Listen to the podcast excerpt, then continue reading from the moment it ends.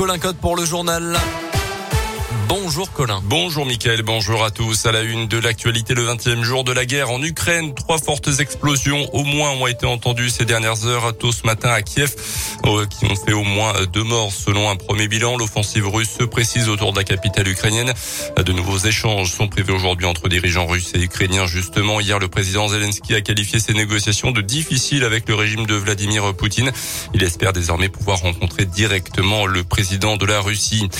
Actu également les coups de pouce financiers se succèdent à moins d'un mois du premier tour de la présidentielle le 10 avril. Pour la première fois depuis 2017, le gouvernement a annoncé hier le dégel du point d'indice des fonctionnaires d'ici l'été.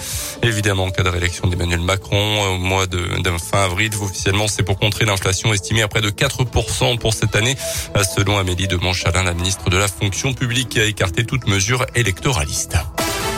Dans le reste de l'actu chez nous, cette macabre découverte à Villefranche-sur-Saône, le corps sans vie d'une femme de 27 ans a été retrouvé dans un logement du centre-ville. C'est la mère de la victime qui a prévenu les secours, inquiète de ne pas avoir de nouvelles de sa fille selon le progrès. Un homme de 25 ans qui était sur place au moment de l'arrivée de la police aurait tenté de mettre fin à ses jours. Une enquête a été ouverte pour déterminer les circonstances exactes de ce drame.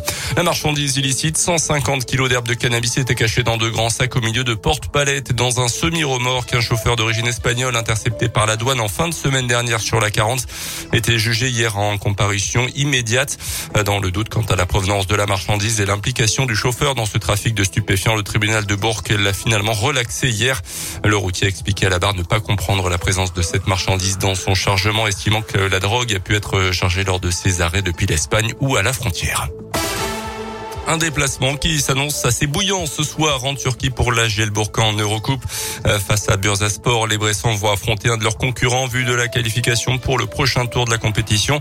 Euh, pour l'instant, les Turcs sont 9e, la Jeu est 8e après la défaite à domicile contre Valence la semaine dernière. La Gelbourg a un avantage psychologique quand même, une victoire de 30 points au match aller à Kinox face à Bursaspor.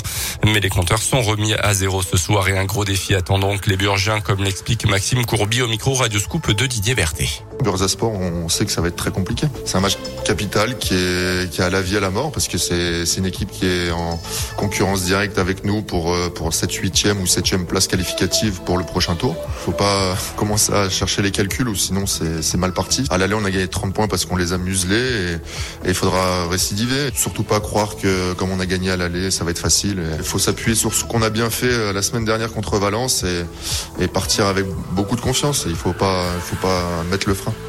Sport Gielborg c'est assuré à partir de 18h ce soir. On termine avec un petit mot de foot et Karim Benzema un peu plus dans la légende du foot français. L'ancien joueur de l'OL est devenu hier le meilleur buteur de l'histoire du foot français après un doublé inscrit avec son équipe du Real Madrid contre Mallorca en championnat espagnol. Euh, le Lyonnais totalise désormais 413 buts en club et en sélection, soit deux de plus que Thierry Henry.